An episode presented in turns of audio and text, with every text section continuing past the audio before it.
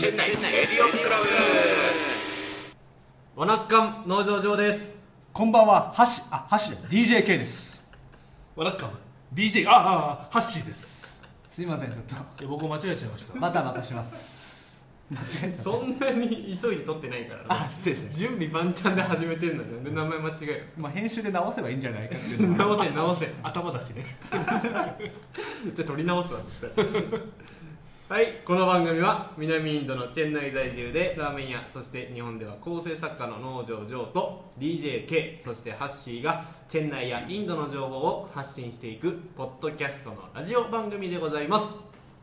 さあはい。もう7月ですね。収録は。収録7はそうですね。月、これ放送8月入ってる予定です。はいはいはい。はい早いですよね。いもう1ですね年半分ですからね。うん、だんだん涼しくなってきてますね。おかげさまで。チェンまあそうだね。うん。だからね、曇り空、ずっと曇ってるでし。ょ。ずっとよ、ね。カナダみたい。カナダ行ったことない。ない。けど。カナダに住んでる友達からなんか留学かなんかで行ってるんですけどカナダに。最近どうなんっつったらおもうすごい気分が落ち込んでると。なぜなら曇りずーっと曇りだから俺もうダメだっつってうんこの間帰ったらしいです日本に。マジで？もう曇りが嫌すぎて。それは事前情報で調べていかなかったのかね。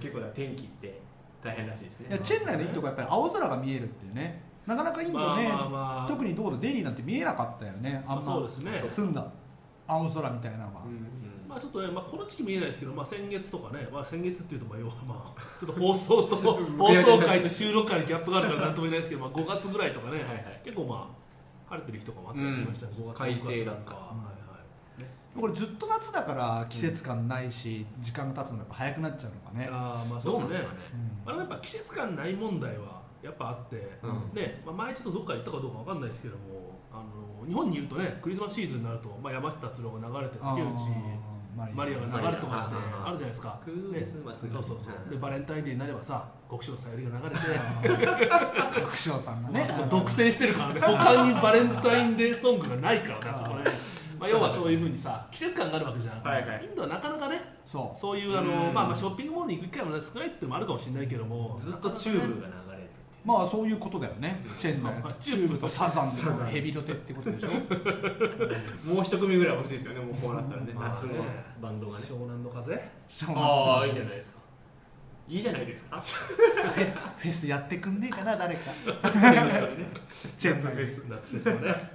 ということで今日はですね珍しくはい。ゲストいません、久しぶりですね。久しぶりだね。お久しぶりです、いつ以来だろうね、うん。いつ以来だろう。善次郎さんもあって秋山さんもあってリチャードさんもあったんでその前か。おお2か月ぶりぐらいですってはいね。もう覚えてないよね。確かに。3人で撮ったというね。記録がもうねついにゲストも誰も来てくれないという。あ違います。ちゃんと企画ちゃんと計画通りそうそうそうそう。まだまだって控えてますからね、はい。そうそう。はい出てくれるってまあまあ。言ってる人がね。今もうあれですよね。交渉中ですよね、交渉中です。はい。あとはもう日程さえ合えば。そうですね、はい、うんあのゲストはいないんですが、はい。覚えてるでしょうか、はい。メール2通目いただいた時に、はい。はい高知県の怠けお者さんおおおはいはいはい。ご無沙汰しております。ご無沙汰しております、はいはい。彼女はですね、はい。あの音楽活動やってるっていう話。おおだったの覚えてます？おはいは放送で言ってたそれ。放送で言ってます。いあ言ってました。放送で言ってます。あのメールに書いてました。音楽活動卓球と音楽活動している怠け者ですはいはいはい。これいいぞと。うん僕はそう思いまして、うん。連絡を取りましてあのぜひジングルはいはいはいあいいね。いい。ね今あの「テレデンテンテンテンテン」でいつも始めてるオープニングですね、オープニングのやつそれのなんかエンディングの方でちょっと違う曲流せないかなと。なるほどなるほど。もういいいい。でその有名曲を使ってしまうとジャスラックさんのねはいはいはい。問題が出てくるのでオリジナルソングだったら問題ないと。ええ。い。うことでぜひ作ってください。はい早いかとうん。でもなかなか作ってはくれないでしょそれがね作ってくれたんですよ。早いね。話が早いね。早いですよ。でねあのまだお二人にも聞かせてないです。はい。まだ聞いてないですよ。聞いてないですでちょっとここではい。一旦流します。はい。で今日のエンディングからこれを使わせていただくっていう感じでね。はいはいこれをね使うことによってこの怠け者さん周辺がねあ。ざわつくかなと。採用してたねって言ってそうそうそうはいはいはだから高知県周りでだいぶそれが聞かれ始めるっていういおーチェン内の次のターゲットは高知県高知県です。もっとでかいマーケットを あえてね。いいね。あえてね。もうちっちゃくちっちゃくいきましょう、はいはいはい。はいはい姉妹都市になれれば。はい。じゃあ流しますよはい。いいですか？聞く準備できてますはい。いきます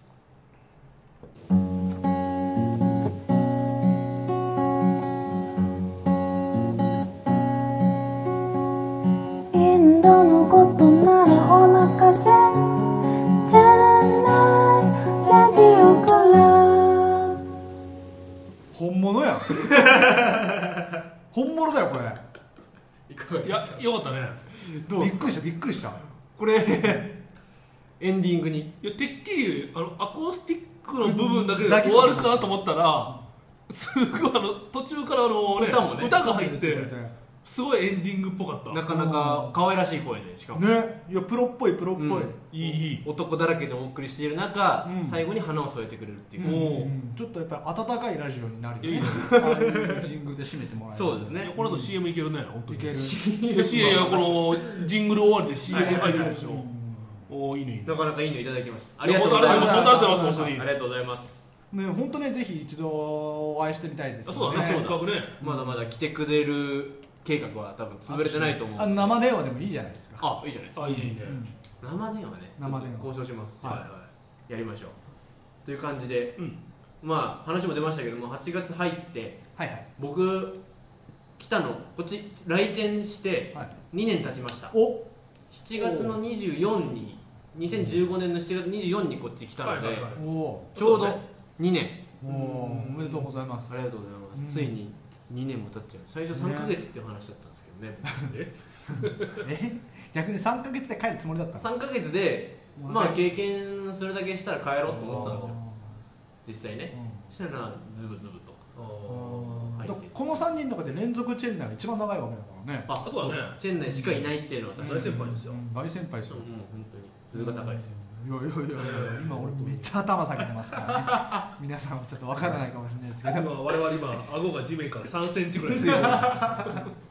もういいですか？頭上げて。上げてもう表は上げいいですよそうそうそれでねなんかまあやっぱ会社での命で来てる方とはちょっと来るいきさつ違うというか。まあね。ああ確かにね、うん。まあまあ選べたわけだからねいろいろとそれはね選択肢がある中でね。うん。まあ僕ラーメン屋さなんインドですからね。それこそ構成作家として日本でやってうんそれを一回仕事全部他の人に引き継いで、あとお願いしますっつってうん。全てを捨ててこっちに来たので、うん。また当時はってそれはやっぱね売れっ子だったんじゃないの？うん。まあまあだから仕事がね2件ぐらいかな。一日一日？月。あ月。月2は嘘あ まあいくつかもうそそう売れそまあまあちょっと相場が分かんないからでもちょっとまあ我々はやっぱね1本20万だったらいい仕事ですよ、うん。ああはいはいはい。1本何何千円何万円のはいはいはい話だったので、なるほど。まあまあ。そろそろ違うことでしようかなって思った時に声をかけてもらったので、はいはいはい来てるんですよ。うん。だからそれその前のその作家始めたっていうのもうん。僕もともと大学あの東京福祉大学ってとこ行はいはいはい。ってたんですけど、はい。あの池袋のね。池袋のはいはいサンシャインシティの裏に、はいはいはいそこでなんでそこまで行ったか町田からわざわざ僕通ってたんですけど池袋、はいはいはい。なんでそこ行ったかっつうと教員免許はいはいを僕通ってたんですよ。はいはいはい。先生になろうと思ってたんです最初。小学校の先生と特別支援学校。はいはいはい。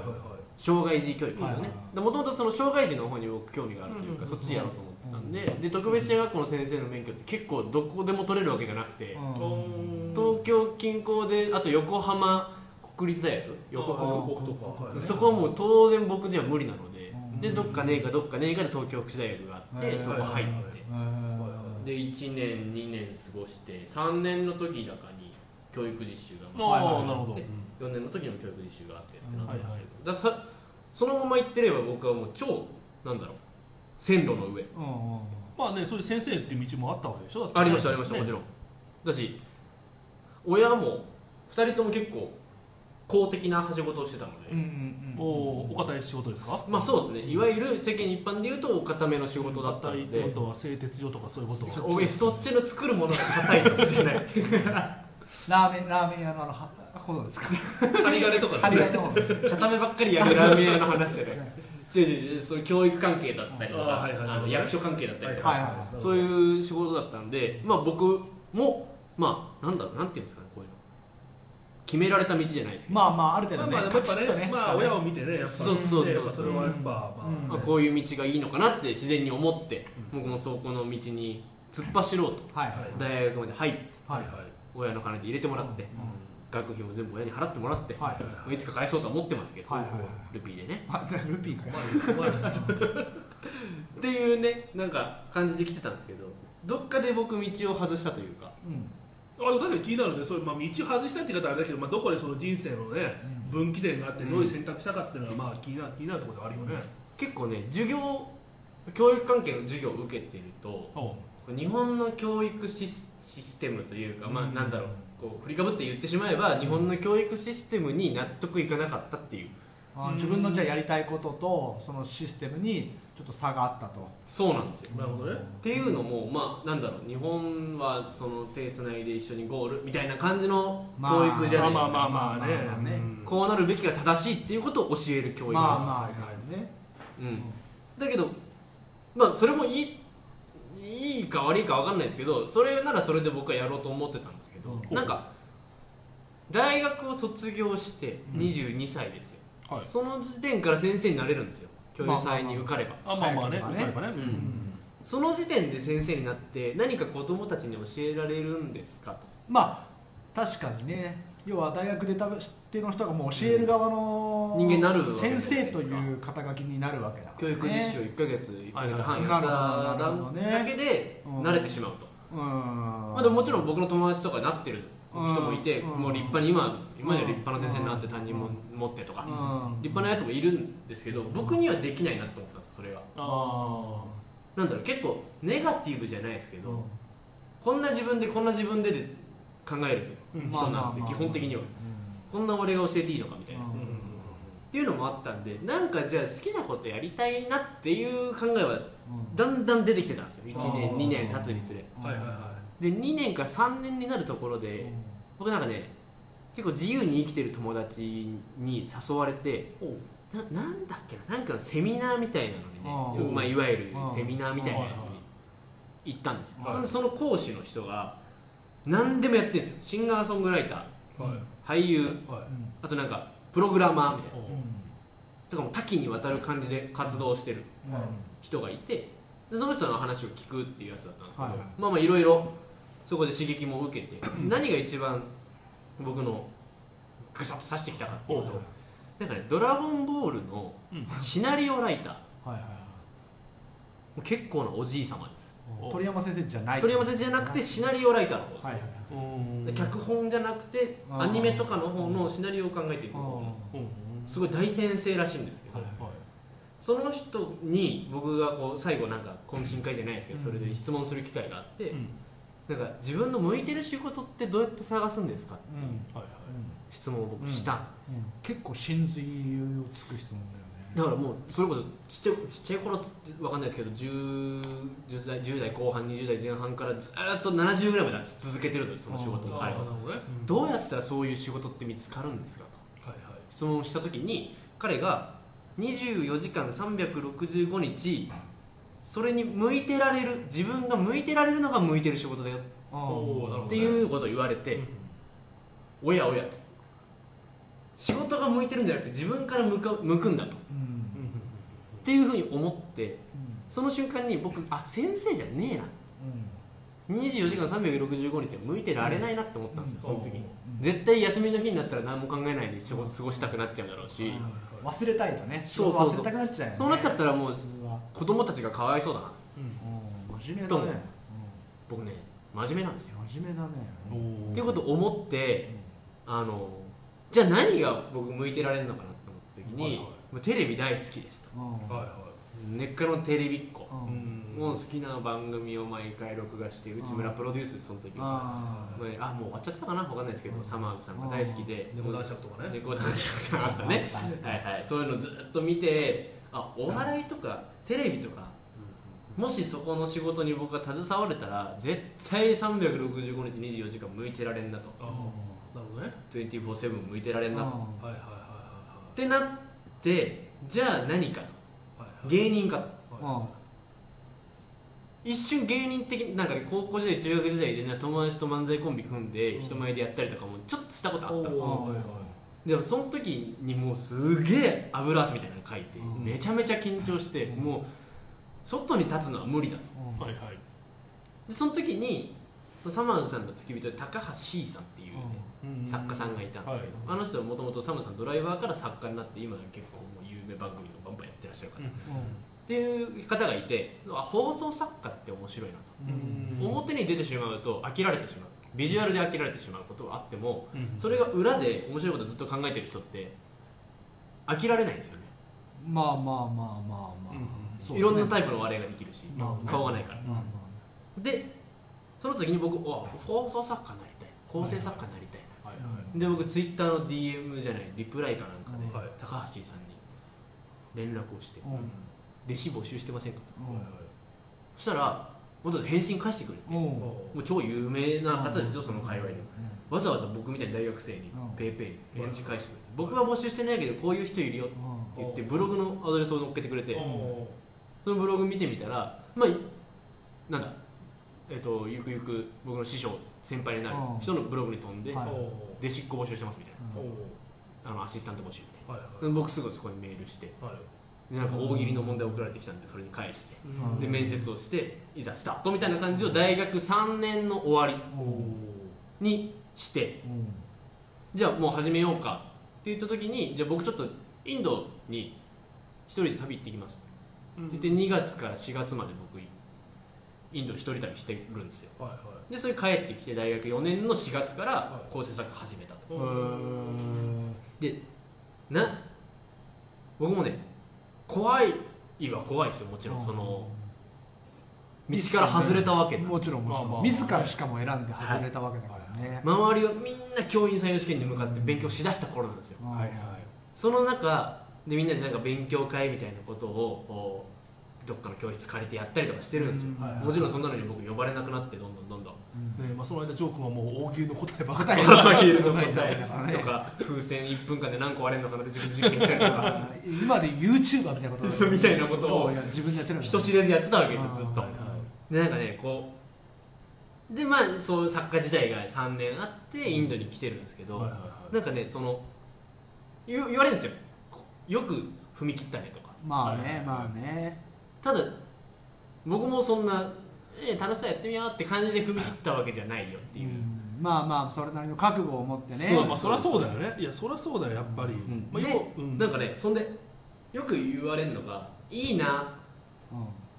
て言われるんですよ、うん。おーそれはまあまあそうだろうね。いいなっていう人の意見もうん、っていう人が大半なんだろうなってのはまあただね僕ねいいなとか羨ましいなって言葉が嫌いでじゃあやればって思ってるんですよ僕だってそんな大したことやってないですよ今も。うん。大したことやってないですけど僕だって結構な覚悟を持って道を外れしたんだと。うん。いわゆる日本で定められてる正しいと言われてた道から。うん。うん。うんもちろんもちろん。自ら外れたぞろんうん。はいはいはその覚悟があるんだったらやればいいじゃん。とないんだったらいいななんて言わないでよと。うーん。なるほどね。そんな風にね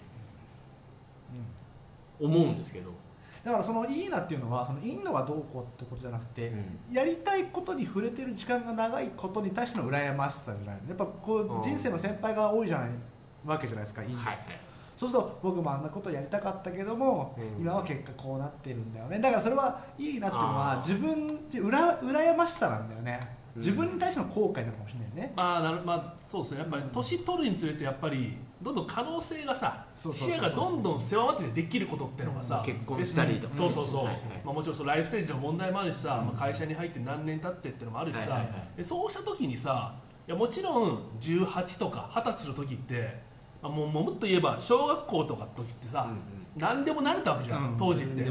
パイロットになろうとかさ、うんね、今だったら YouTuber になろうとか、うんいろんな可能性があったわけじゃん、でも中学校に上がり高校に上がりさまず文系せ理系っていう話があって、やっぱさ年を取るにつれてやっぱり選択をしていくわけじゃん、うん。だからどんどんさ、まあ、ステップは進みつつも、はい。選べる道が狭まっていくわけじゃんね、うん。でそうするとやっぱ、まあ、なんだろうな、まあ、個人的にやっぱジョーク見てると映画に近い感覚になると思って、まあ要ははい。自分がなんだろうなもしあの時にあのこういう道を選んでたら別の人生があったのかなっていうである意味では我々とかってさ、まあ、良くも悪くもまあ学校出て、まあ、社会人になって、まあ、サラリーマンとして働いてて、まあ、うちそれはそれで今俺全然さ満足はしてんだけど、でもジョー君みたいに自分で道を選んで、そこにさ入り込んでいくっていう、まあ、そういう人生を見た時にまあ羨ましいなっていうか、なんだろうなまあまあそういう道もあったのかなってまあ思うかもしれないよね。そうそうそう振り返る。うん。自分がもしそのタイミングだったらまあ、要はさやっぱ人生って1個しかないからさ、はいはい。ジョー君と同じ経験ができないわけじゃん、まあ、ただ身近にさ、うん。そういう選択してる人がいると、うん。そういう道もあったなってやっぱまあ思ってしまってその時に、まあまあ、まあちょっと軽い気持ちで羨ましいなって言葉が出ちゃうかもしれない、うんああなるほどね。だから本当海外駐在員っていうたポジションもやっぱりさ、はにちょっと日本からやるとあ海外駐在員。ちょっとやっぱりこうあれ箔がつくじゃなはいいはいはいですか、でもどうですか？実際やってみたら、基本的には基本会社の、えー方針で来さ,、来させられてる人がいて、はい。日本にいれば、まあ、ご家族と一緒に過ごせたかもしれない、うんうんうん。まあ、変だしインドみたいにこうやってお腹のリスクを負うこともなく平和に暮らせたかもしれない、うんうんでもそれが外から見るとああの人インドに海外に働いてるんだ。う。んすごいなって思う、ま、割れる側とうん働いてる側の人の意見ってすごくこうギャップがあるんでまあまあ確かに。やっぱそれに近い感じはあるんじゃないかな、まあ、要は別の人生をさ経験できないからさ。まあ、そういう。意味でやっぱさやっぱ映画だってたんだけどさやっぱスクリーンの向こう側の人を見た時にさ、うん。ねあーやっぱまたそこにまた別の人生があるわけじゃん、はいはい。でジョー君見てるとやっぱそれに近い感覚はあるなと思うけどね、うん。まあ要はね構成作家っていうさ自分のさ、まあ、腕一本で生きていく道を選んで,、はい。でさらにその後さ今ラーメン屋っていう道を選んで、そういう生き方もあるんだなと、うんまあまあ、まあ個人的にはまあ羨ましいっていうよりかは、まあ、そういう価値観もあるんだっていうので、うん。価値観がねやっぱり、自分の中に追加されるような感じだな、うんそうはいうあの見え方もあるんだなっつって、うん。そう言ってもらえるとすごい。そそうこう選んでやってきて皆さんと関わってよかったなと思いますね。あそういういいなっていう裏にはやっぱりそういう各個人のね、あああ俺もあの時そうだったなとか。でも反面じゃあ自分が同い年だった時にジョークみたいにこうやって思い切った一歩を踏み出せたかって言ったら、いやあの時の俺には無理だったなみたいな。俺なんかは思うよね。はいはい、うん。うん。ああなるほどね。そうか。そうそうそうそうまあまあ別に僕はラインドでラーメンやることははい。全く羨ましいとは思わないけど、あのいやまあまああのただまあやっぱジョー君見てると、うん。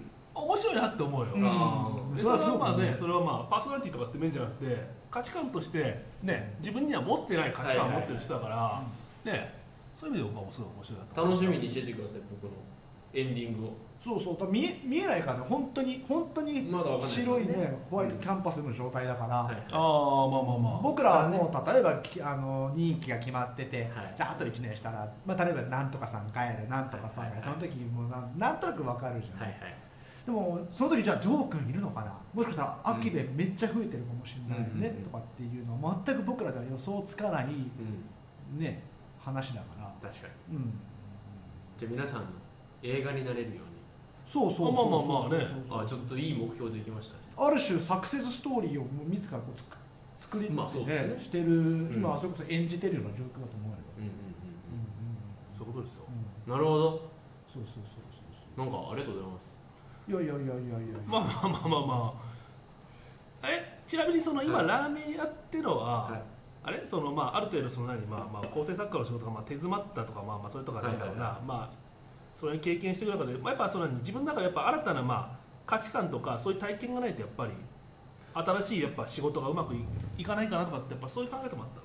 まずほんタイミングだったんですけど、うん。ちょうど仕事が本当に一段落したんですよ。うん。おでかい仕事が終わって、でかい仕事そんなでかいことやってないですけど、終わってあなんか今後どうしようかなっていうどういう方向で進んでいこうかなとは思ってるところででしかも作家としての能力に僕はもう限界をちょっと感じてたんですよ自分の。おおあもうこれ以上続けても多分俺はこれ以上面白くならないし。うん。でもその作家の面白い面白くないっていうのはすごく作家の人は聞きたいんだけど、はい。売れる作家がいいのか自分のことの自分のねやりたいことを突き詰めていく人っていうのの全然違うじゃないですか、うん。まあ、だから僕が多分作家としてやりたいことが何かあったのかっていうと、親だったんですよ。多分ね今振り返ってみると、確かに何作家としてどうなりたいのって言われた時に、うん。作家でもともと終わるつもりは多分なかったんですよね。うんどんな形かでなんか転身しうてん。多分あの業界で生きようかみたいな話は、うん。話というか思いはあったんだと思うんですよ、うんただそこでインドの話が来てインドで初めてのラーメン屋だぞと、うん旅費宿泊費、うん。向こうでの生活費出ますと。うんうん。はいはい。そんな美味しい話あんのと。うんうん。っていう話でじゃあで僕の先輩 作家の先輩に相談をしたらもう僕の人生を面白がってくれる人なのでは行ってこいよと。うん。はいはい行ってネタでもなんか作ってこいよみたいなうんはいはい。こと言ってもらったのが結構一番背中ボンと押されたんですけど、は彼が僕の人生の中で一番面白い人なんですよ。うん。いあの人には勝てないんですよ。うん。はいはいはい。で勝てないって思ってる時点でもう僕は作家として上にはいけないんで、じゃあなんか別のフィールドであの人を超えようとか。はいはいはい。そういう思いはあったのでじゃあインドに行って何かネタを作ろうっていうのが最初です僕の。うん。じゃあ何今は作家じゃないの？多分作家としてはいもうこの先作家としてはいけないと思います。おおーなるほどね。あの業界に戻るかもしれないですけどうん。でもそこには多分僕は作家としてではないと思います。まあでもなんだろうね。いや俺もやっぱり会社に入社してねはい。まあ真面目な話ですけど、はい。やっぱまあある程度その、ね、やっぱ3個上とか4個ぐらい上の先輩でやっぱこの人すごい仕事できるなと、はい。でやっぱちょっとこの人みたいになるのは難しいなと思った時期がありながらも、はい。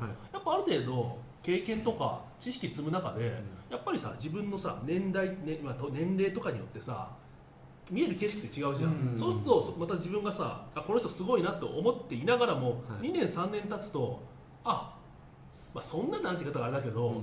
実はそんな高い山じゃなかったのかって思ったりするからさまあねその日本にいた時にその先輩がもうこれほど面白い人はいないって思ったかもしれないけど、うん。やっぱりさ、まあ、特にインドなんかで、なかなか他ができない他の人ができないようなさ、うん。経験とか積んでると、結局やっぱり自分のできることってさ自分の持ってる知識とかさ、はい。経験に基づいたことができないわけじゃん、そうですね。そうするとまあインドさ、まあ、これから何人いるか分かんないけど、はい。そうするとまたさ日本にいた時から見えなかった景色がさ、うん。まあ、また見えんじゃないのかななんて僕は思うけどね、確かにそうですね。ううん。んこうプラスじゃん今日よりも明日こうまた経験値が増えていくっていう考え方で、どうなんだろう。僕らはやっぱり少なからず任期例えば目安の5年ってやったら、もうあとどんどんマイナス式になっていくわけだよね。あとどんだけこんだけのことをやりたいこんだけのプロジェクトをやりたい、じゃああとそれ1年でできる。あー難しいな。じゃあ1年でできることにしようっていうまたマイナスの計算になっていくっていう、まあ、計算でしてるからある程度、あのー進むってこともあるんで、うん。計算しきってくることだから予定通り進められるっていうのもあるんだけど、はい。でもジョークの場合はどんどんプラス式じゃないですか、確かに。まあね、ゴールはねうんこれをやりたいからあとどんだけいようとかね。うんね。うん。そうそうそうまだね店も2軒しかないわけじゃん。そうそうそうでまだインドにしかないわけじゃん。そうですね。いや広げたいですよ。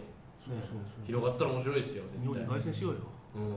ドバイ在住言いたいですね でそういうふうに数少ないこうポジティブにこうプラスに考えられるうんうんインド、まあ、いわゆる駐在員の一人だよね。駐在員っていうか在住の在住者一人。日本人だよね、確かにそうかもしれないうんちょっとだからお二人いる間このラジオちょっと続けさせてくださいちゃんと。まあね。まあまあまそうそうそうそうそう。これが僕の何かの役に立つかもしれないです。し僕らもこれもともとあったら多分やってないよね。誰かがやっててじゃあハッシーと DJ ケースさんちょっと僕ら帰るんで2人でちょっと引き継いでくれませんかってあ言ったら。あまあまあまあそれはやってないよね。いやちょっと僕らじゃ器がだね、はいはいはい。でもゼロからっていうジョー君の企画で、うん。あだったら別にね、やってみようかっつって、うん、別に何かに気負うこともないし、まあやっぱさね結局さはい。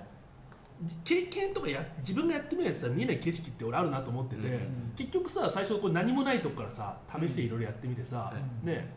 まあ本当さかき分けかき分けやったらさありがたいことにさね、あのチャラにも乗せていただきましたしね。ね。でまたちょっとねあのチェン内の日本人会からもなんかちょっとありがたいお話も今いただいてるうん状況になるじゃないですか。確かにやっぱねそういう何もないとこからさなんかいろいろやっていくっていうのはさやっぱこれ面白いよね。面白い。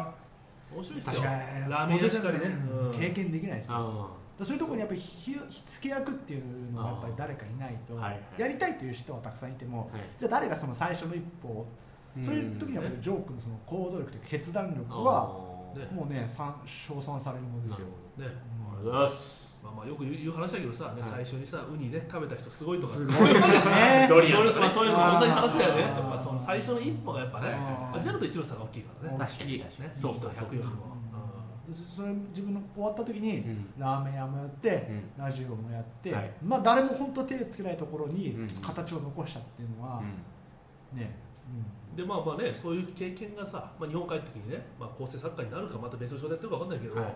まあその時やっぱ生きていくんじゃないのなと思いますよ、うんうんもうもう、そうか。うん。まあ俺らもでもラーメン屋にはなりたいとは思わないけど。それがちょっとどんな仕事なのかなっていう想像つかないんだろうなっていう。そうか。うん。じゃあ僕の目標としては誰かこうあ秋部に働きたいって思わせられる存在になれるように僕はじゃあまあまあっていうかまあまあまあそれもあるだろうし、はい。別にジョー君の言い方面白いって思ってもらうことがやっぱそれが一番のああそれは確かにあありがたいというか嬉しいです。ね。あの面白がってもらうっていううん自分の人生を。他の人にやっぱねそういう新しい価値観をさ付与するみたいな、まあ、そういうのがやっぱ一番いやりがいになることなのかなって僕は思いますよ、はい。うん。で僕最後何が言いたかったかっていうと、はい。あの秋山さんの時も話あったんですけど、はいはい。その日本ではい。もうどうしていいか分かんなくなってる人は、うん日本だけじゃないからってことを言いたいです。まあねまあまあまあそうですね、うん。日本にいたら確かに何でも仕事は探せばあるけど、うん。でもそれじゃ嫌なのうん。嫌だったり、はまんなかったら、うん。一旦外出てみてくださいと、うん。まあ旅行でもいいしね。あそうそうそうそう、う。ん。何でもいいです。日本一周でもいいと思うんですよ、うん。なんなら、海外ハードル高いんだったら、うん。そっからどんどん始めて、うん。外に出てみたら絶対なんかうん。自分に合ったものというかうん。そこで見つからなくてもその先に何か見えてきたりとかすると思うので、まあそうですね。なんかやってみたいやってもらいたいなって僕は思ってますよ、若者に対して。外から見た日本が改めて見てす。ごいっていうことを知るのはすごく人生の中でねやっぱ海外に来た人ならではのプラスですよね。プラスだ旅行行ってたってやっぱ日本食食べたくなるじゃない。はいはいはい。ね。じゃあランビでステーキとハンバーグ食ってやろうとハワイに行ったのにはい。3日目ぐらいああうどん食いたいとか。なるでしょ？うんうんうん。やっぱそれってやっぱ出てみたら言われるけども本当なの本当なんですよ。うんうんうん。それが。そうですね。でそれちょっと肌身持って実感してもらいたいなと。そうですね。なるほど。とまあこんはいな感じで、はい。クソ真面目にはい。32分も話しました。で今日のメインンテーマは何なんですか？やもう終わりで。あ終わりあ終わりーてっきりこれこれがフリートークコーナーと思ったあそうそうやりすぎやりすぎ。あそうあそうじゃあだとしたらお便りコーナー今から始まるの 始まる。のお便り来てない。来てない。来てない。お便り来てたらねやろうと思ったんですけど、はい、来てない、はい、ということで、はい、まあじゃあ今日はこんなちょっと面白かったのかなわかんないですけど、うん。うん、こんな感じで、はい、そうするとじゃあ怠け者さんのエンディング、はい、あそうです。最後ジングル聞いてもらいなら、お別れしたいと思います、それではまた来週。さよなら。さよなら。エンドのことなら。任せ。て